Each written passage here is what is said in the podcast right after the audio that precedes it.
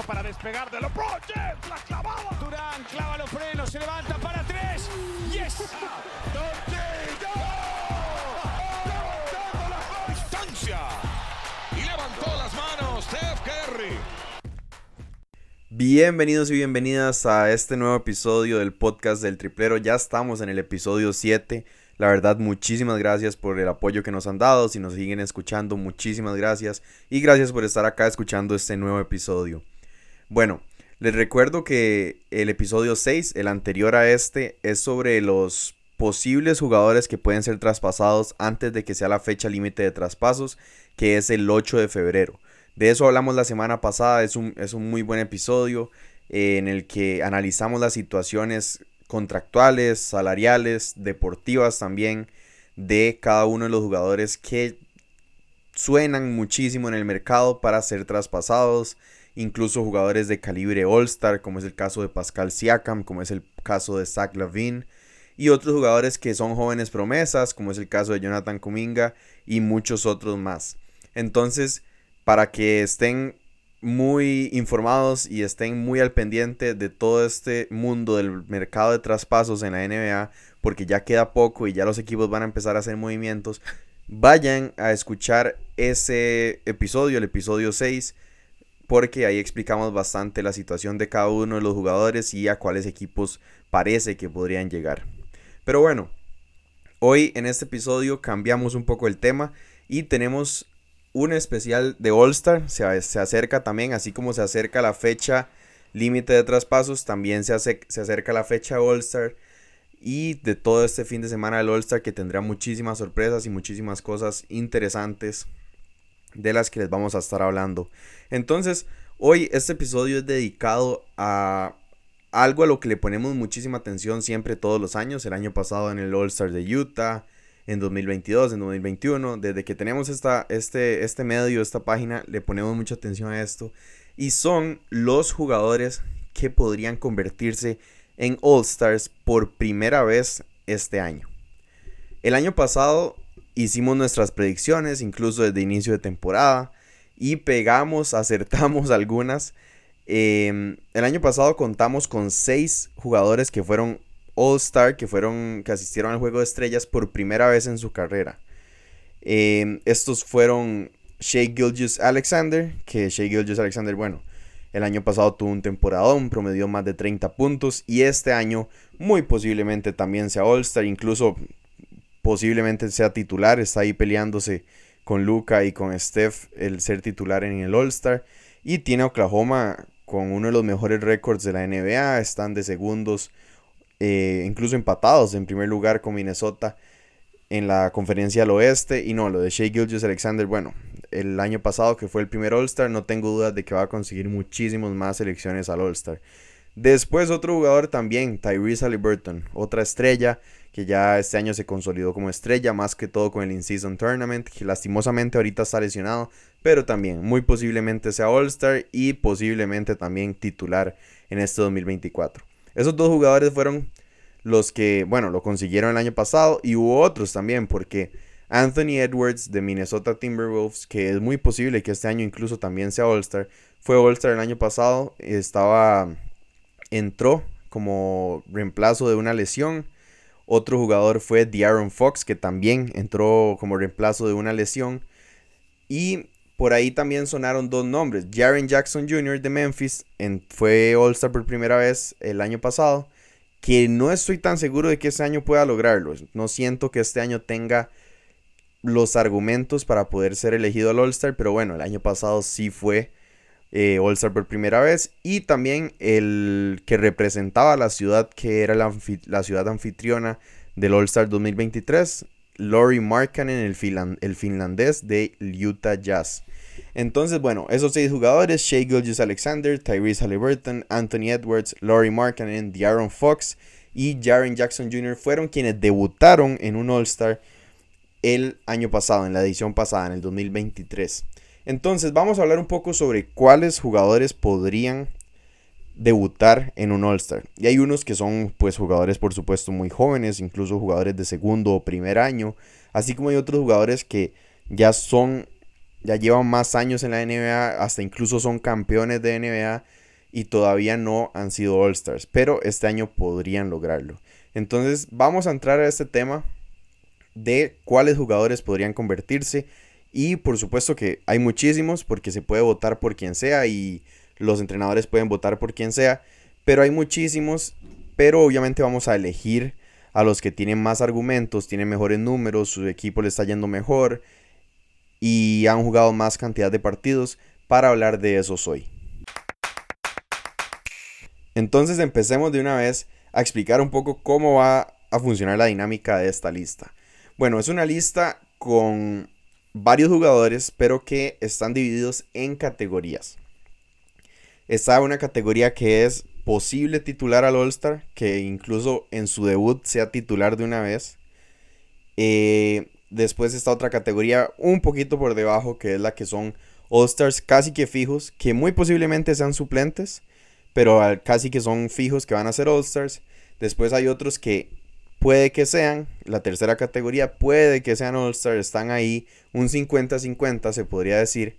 Y luego la última categoría son los long shots o que es muy poco probable que lo logren. Tienen ciertos argumentos, pero también tienen ciertos argumentos en contra que les pueden jugar una mala una mala pasada. Entonces vamos a entrar desde la primera categoría, la que les dije que es casi que fijo que van a ser All Stars y más bien la discusión es si son titulares o si no son titulares.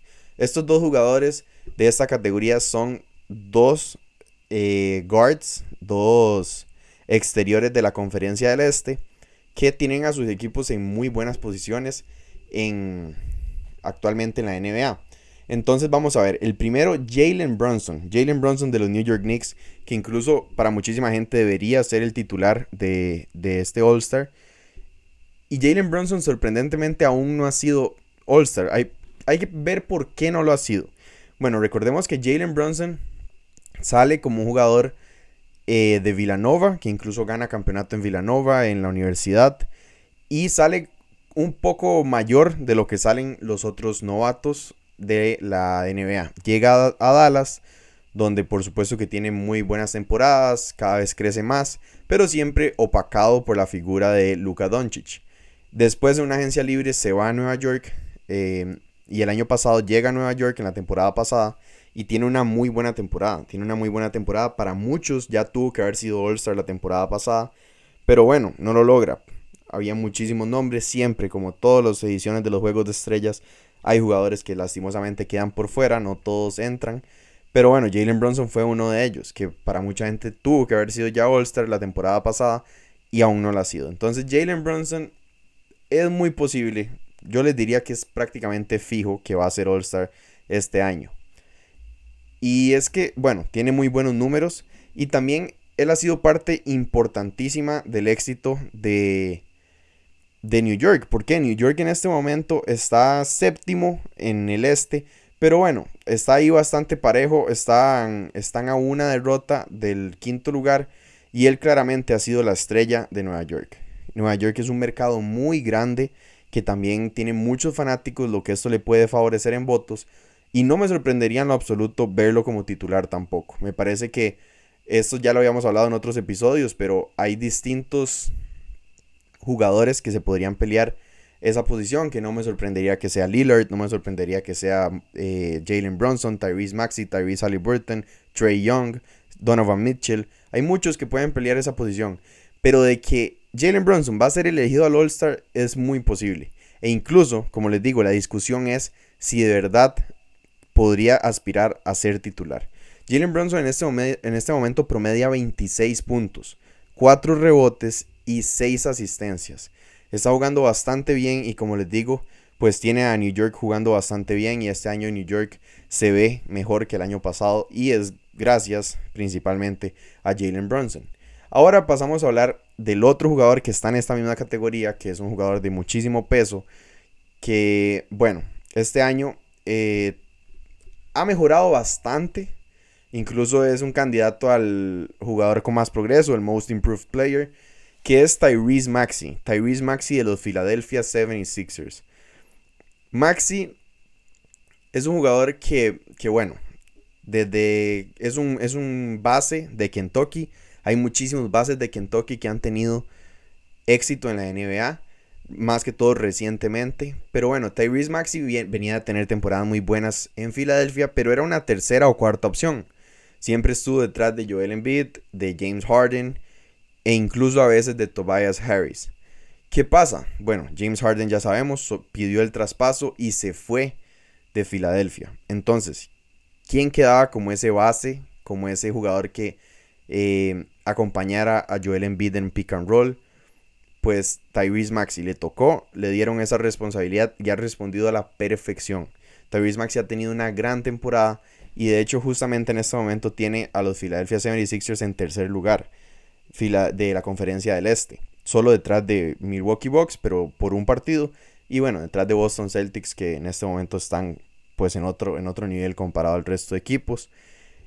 Y hay que destacar incluso que Joel Embiid se ha perdido distintos partidos, varios partidos ya en esta temporada. y aún así Filadelfia mantiene esta buena posición. Maxi ha sido pues pieza clave de esto. Entonces, muy posiblemente consiga su primera selección al All-Star. Es un jugador muy, muy carismático que a mí personalmente me gusta mucho ver.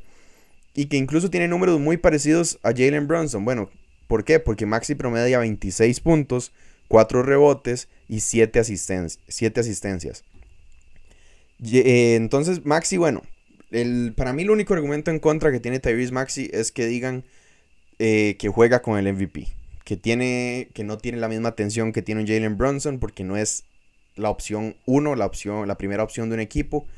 Pero bueno, Tyrese Maxi definitivamente lo ha estado haciendo bastante en esta temporada. Y creo que sin lugar a dudas va a ser All-Star.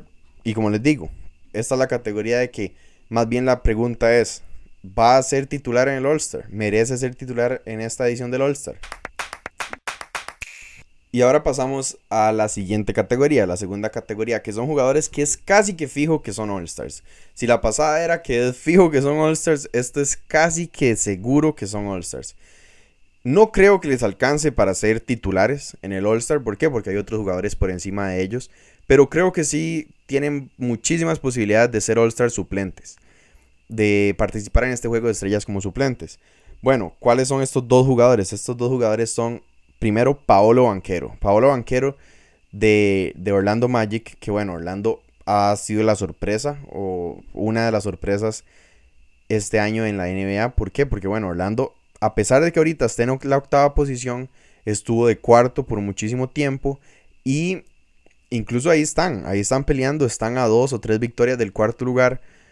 Y, y Paolo Banquero, bueno, es a pesar de que este equipo de Orlando funciona muy bien y tiene muchísimos jugadores que pueden anotar, tiene muchísimos jugadores que pueden defender. No es un jugador, no es un equipo como, como que gira alrededor de una estrella, pero Orlando sí ha sido el sistema de Orlando sí ha sido principalmente gracias y este éxito gracias a Paolo Banquero. Obviamente hay muchísimos otros factores, pero Paolo Banquero sin lugar a dudas es el mejor jugador de este equipo de Orlando y cada vez le vemos más señales de que cada vez madura más como jugador y hay que recordar que solo está en su segundo año. Viene de ganar el novato del año y bueno, Pablo Banquero también tiene muy buenos números, promedia 23 puntos, 7 rebotes, 5 asistencias y por eso creo que muy posiblemente sea All-Star eh, este año como suplente. Por supuesto que ahí compite con otros nombres, como es el caso de Bama de Bayo, un Julius Randle, eh, incluso un Jimmy Butler. Pero creo que, bueno, Jimmy Butler se ha perdido muchos partidos por lesión, Bam también se ha perdido algunos partidos por lesión. Entonces me parece que sí puede tener ese espacio. Aunque sea en el wildcard, en el comodín, que es de, cualquiera de cualquier posición. Pero me parece que Paolo sí puede entrar a ese espacio. Paolo para mí lo merece. Orlando al menos tiene que tener un jugador en este, en este All-Star. Y por supuesto que si hay que elegir un jugador para que lo sea, es el mejor jugador de ellos, que es Paolo Banquero que bueno, sería un All-Star muy joven, posiblemente eh, uno de los All-Stars más jóvenes de esta edición. Y muy pocos jugadores lo logran en apenas su segundo año ser All-Star. Entonces, bueno, da mucho, da mucho de qué hablar Paolo. Y esto, pues, que incluso está en la conversación, da muchísimo mérito. Y, y le da muchísimo mérito a Paolo y a Orlando por lo que está haciendo. Otro jugador de en esta misma categoría, también un jugador muy joven, que bueno, es un jugador con muchísimo talento que para mí es subestimado, para mí está infravalorado, es Alperen Shengun. Alperen Shengun es este tipo de pivot europeo que puede hacer absolutamente todo, que puede tirar, que puede pasar, que puede distribuir el balón, que incluso puede postear tanto en el poste alto como en el poste bajo. Es este estilo de Omanta y de un Nikola Jokic, pero por supuesto un jugador más joven que aún le falta más desarrollo.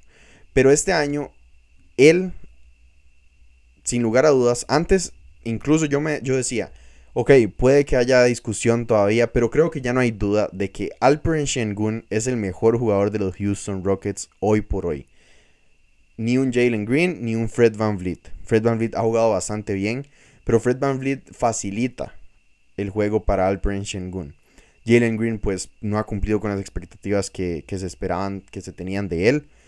Pero Alperen Shengun, bueno, en este momento Houston tiene un récord mm, más o menos, un récord normal, porque en la conferencia al oeste hay muchos jugadores, hay muchos equipos que están ahí rondando esas, esas posiciones, tienen 19 victorias y 20 derrotas. Pero Alperen Shengun me parece que sí lo puede lograr. Incluso lo único que le podría jugar en contra es esto, el récord del equipo.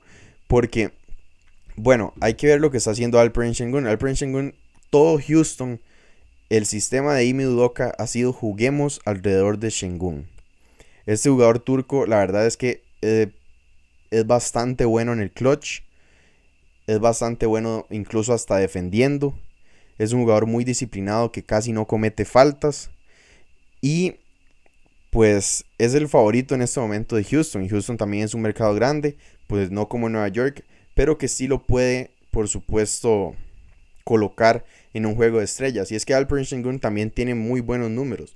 En este momento tiene 22 puntos, 9 rebotes, 5 asistencias.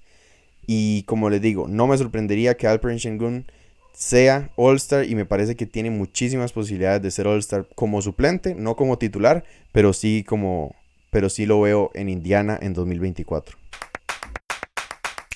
Y ahora pasamos a la tercera categoría. Bueno, la tercera categoría, como les dije, son jugadores que tienen 50-50. Son jugadores que la verdad, si llegan al All-Star, yo creería que es solo porque están siendo reemplazo de algún jugador lesionado. ¿Quiénes son estos jugadores? Bueno, otros tres que todavía no han sido All-Stars, por supuesto. Desmond Bain de Memphis Grizzlies, Michael Bridges de Brooklyn Nets y Scotty Barnes de Toronto Raptors. Vamos uno por uno. Desmond Bain. Desmond Bain está jugando bastante bien. Pero ¿qué pasa? Bueno, Memphis no tiene, no tiene un buen récord. Y en este momento, de hecho, Memphis se ubica en la posición 13 de la conferencia del oeste. Muy posiblemente ya este año ni siquiera se metan a playoffs. ¿Por qué? Porque bueno, ya Morant ya no va a volver en toda la temporada porque se tuvo que operar. Incluso el mismo Desmond Bain sufrió una lesión en su tobillo, un esguince grado 3. Entonces se va a perder bastante tiempo. Todo esto le juega en contra. Pero bueno, ¿qué favorece a Desmond Bain? Que tiene buenos números. Desmond Bain es quien ha dado la cara desde que ya Morant no está, primero por suspensión y ahora por lesión. Desmond Bain promedia 24 puntos, 5 rebotes, 5 asistencias. Tiene buenos números y no me sorprendería verlo este año en el All-Star.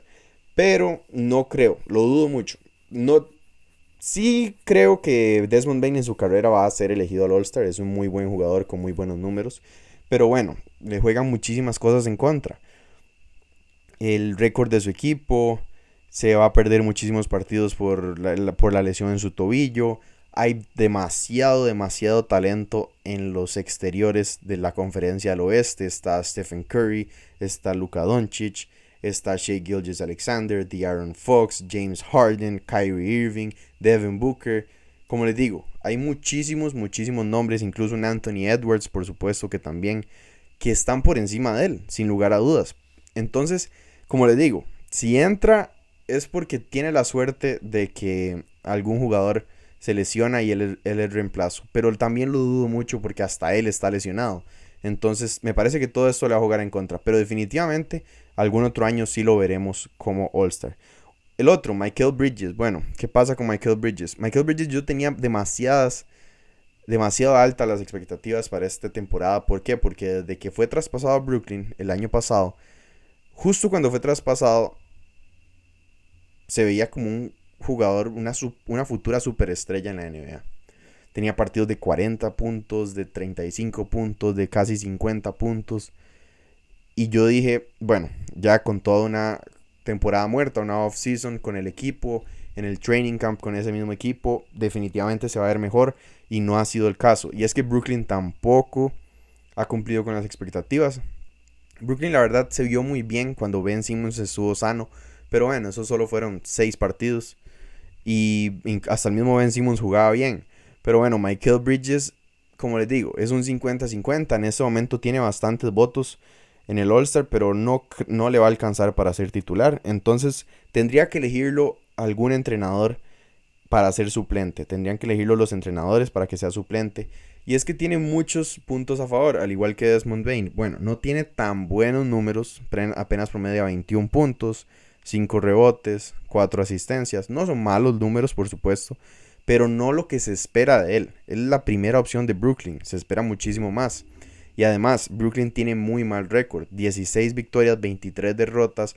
Está ahí apenas, apenas metido en play-in, pero ya, ya casi puede salir de esas posiciones. Entonces, como les digo, tiene cosas en contra. Lo que juega a favor de Michael Bridges es, como les digo, está en un mercado grande. Brooklyn, Nueva York, todo eso es un mercado grande. Y además de que ha jugado absolutamente todos los partidos. Eso sí tiene Michael Bridges. Es un jugador que casi no se lesiona y que casi siempre está disponible. Entonces ese es un factor a favor para él. Y ahora pasamos al tercer jugador de esta categoría para ir cerrando esta categoría, que es Scotty Barnes. Bueno, este jugador personalmente es uno de mis jugadores favoritos jóvenes para ver en la, en la NBA. Scotty Barnes tiene a Toronto, incluso me atrevería a decir que esta temporada se, se puede decir que Scotty Barnes es el mejor jugador de Toronto junto con, con Pascal Siakam. Y es que es un jugador que impacta muchísimo, tanto ofensivamente como defensivamente. Y se ha visto muy beneficiado desde que llegó el coach Darko Rajkovic a, a Toronto, porque ha hecho que todo, todo Toronto juegue alrededor de él. Scotty ayuda a sus compañeros a verse mejor y sus compañeros también juegan para él para que él se vea mejor es un jugador que tal vez sus números no, no, dicen todo el impacto que tiene. Y me parece que de estos tres, de Desmond Bain, Michael Bridges y ahora Scotty Barnes, de estos tres, me parece que es el que tiene más méritos para ser All-Star este año. Si yo, si la decisión estuviese en mí, yo lo pondría en la banca, por supuesto como suplente, pero sí lo pondría como All-Star suplente. Promedia 20 puntos, promedia 9 rebotes, seis asistencias. Como les digo, es un jugador que hace un poco de todo. Es un jugador que siempre está ahí rozando los números de triple doble. Y bueno, ¿qué tiene a favor en contra Toronto? Y, y, Scotty Barnes. Bueno, justamente el equipo. El récord que tienen 15 victorias, 25 derrotas. Están en la posición 12 de la conferencia del Este es un equipo claramente en reconstrucción, que Pascal, Pascal Siakam puede que sea traspasado y o si no se va a ir en la agencia libre que viene. Y que incluso ya traspasaron a OG Anunobi a cambio de piezas jóvenes como Emmanuel Quickly y RJ Barrett. Entonces, bueno, esto le puede jugar en contra a Scotty Barnes, que tiene pues un récord malo. Porque si ven, tiene números muy parecidos a Paolo Banquero. Pero ¿qué pasa? Orlando está jugando mejor. Entonces Toronto y el récord de Toronto es lo que le puede jugar en contra a Scotty Barnes. Pero definitivamente de estos tres de esta categoría, para mí es quien más lo merece porque ha mejorado muchísimo este jugador que en su momento ganó el novato del año. Y ahora pasemos a esta última categoría. Como les había dicho, son los long shots. Los jugadores que si llegan sería una gran sorpresa, porque sí hay otros nombres por encima de ellos. Pero vamos a ver porque puede que tengan al menos un argumento a favor para que sean tomados en consideración para ser suplentes en el All-Star. Vamos a empezar con el primero. Derek White. Y desde ahora quiero aclarar, no me malentiendan. Derek White es un jugadorazo. Para mí es un excelente jugador que ha sido parte fundamental del éxito de Boston Celtics. Ha sido una pieza muy vital en playoffs para Boston. Además de que, bueno, es muy eficiente. Pero ¿qué pasa con Derek White? Derek White no es una estrella. Y como digo, no me malentiendan, pero yo creo que, que esto le puede jugar en contra. Derek White no tiene números de estrella ni tiene un estilo de juego de estrella. Por supuesto que ya hemos visto otros casos en la historia del All-Star en la que un jugador que no tiene un estilo de juego de estrella llega al All-Star, como es el caso de Draymond Green. Draymond Green no tiene números de estrella ni juega como una superestrella, pero ha sido All-Star. Entonces, como les digo, no me malentiendan. Simplemente estoy diciendo que esto le puede jugar en contra a Derek White. Derek White tiene promedia 16 puntos, 4 rebotes y 5 asistencias. ¿Qué lo beneficia? Bueno, es el super récord y ese super estado de forma en el que está Boston. Pero por supuesto que de Boston primero va a estar o debería estar Jason Tatum, un Jalen Brown, hasta el mismo Kristaps Porzingis. Puede que por ahí un Drew Holiday, que son jugadores que bueno, ya han sido All-Stars y puede que hasta incluso estén por encima de él. Entonces, bueno, ahora pasamos al siguiente. Como les digo, Derek White es un jugadorazo, pero no creo que merezca ser All-Star, o al menos no creo que esté por encima del resto. Después Franz Wagner. Franz Wagner es un jugador que sí, que tiene un poco más de, estilo de juego de estrella, pero no es una estrella, no se comporta como una estrella, no tiene tanto mercadeo como otros jugadores. Y si Orlando mete a un jugador en el All-Star, por supuesto que va a ser primero Paolo Banquero antes que Franz Wagner. Pero Franz, si no tengo ninguna duda de que algún día va a ser All-Star, tal vez esta temporada no, pero no tengo ninguna duda de que va a ser All-Star. Y bueno, vamos a ver los números que tiene el alemán, porque bueno, como lo vimos en el Mundial de FIBA, que incluso gana este Mundial, se llevó bastante bien. Y esta temporada también ha tenido muy buena temporada, pero realmente le alcanza para ser All-Star este año. Bueno, promedia 21 puntos, 6 rebotes, 4 asistencias. se había perdido unos, unos cuantos partidos por lesión, pero eh, vamos a ver por qué tal vez no podría llegar a ser All-Star. Como les digo, esta selección para el All-Star tiene más que todo que ver con que no es una primera opción en su equipo. Paolo es la primera opción. Y esto también le puede jugar en contra. Pero sí creo que por él y por méritos y por números merecería un poquito más que Derek White. Ahora pasamos a otros dos casos muy peculiares que son jugadores que son rookies. Chet Holmgren y Víctor Wembanyama. Wemby y Chet que ahí se están peleando ese novato del año. Y hay mucha gente que incluso vota por ellos por porque les agrada mucho. Estos son dos jugadores que venden muchísimo, que tienen muchísimos fanáticos y que sin lugar a dudas van a ser múltiples veces All Stars en su carrera. Pero está muy difícil que lo logren ser este primer año de su carrera. Chet Holmgren promedia 18 puntos, 7 rebotes, 3 asistencias y es la segunda o tercera opción, se podría decir, del Oklahoma City Thunder. También tiene un candidato MVP jugando con él. Y bueno, que juega a favor de Chet. Chet tiene el equipo de Oklahoma en este momento está en la segunda posición, tiene un muy buen récord y a diferencia de San Antonio, que San Antonio, bueno, está en la última posición de la conferencia del oeste, tiene 7 victorias, 32 derrotas, es un equipo que ya prácticamente ni siquiera tiene posibilidad de entrar ni a play-in.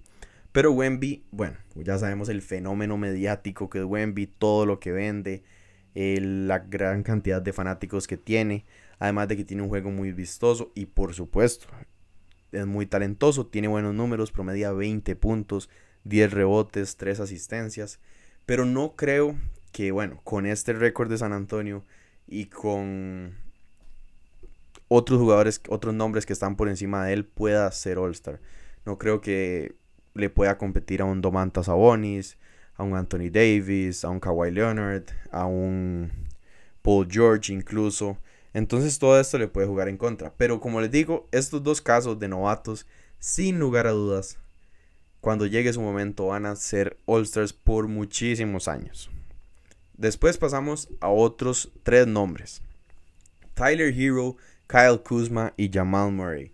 ¿Qué pasa con estos jugadores? Vamos rápido para ir cerrando el episodio del día de hoy.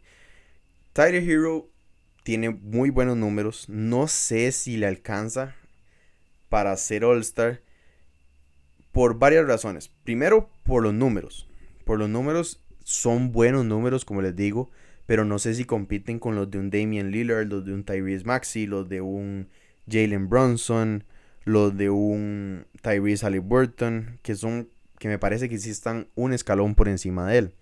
Tiene buenos números, promedia 23 puntos, 6 rebotes, 4 asistencias. Pero ¿qué pasa con Hero? Bueno, Tyler se perdió muchísimos partidos porque se había lesionado su tobillo.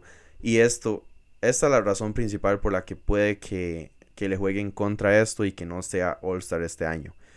No tengo dudas de que Tyler Hero en su carrera va a ser All-Star. Es un jugador que vende muchísimo, tiene muchísimos fanáticos y Miami también es un mercado grande, por supuesto. Entonces me parece que esto le puede jugar en contra a Hero y la verdad dudo muchísimo que este año vaya a ser All-Star.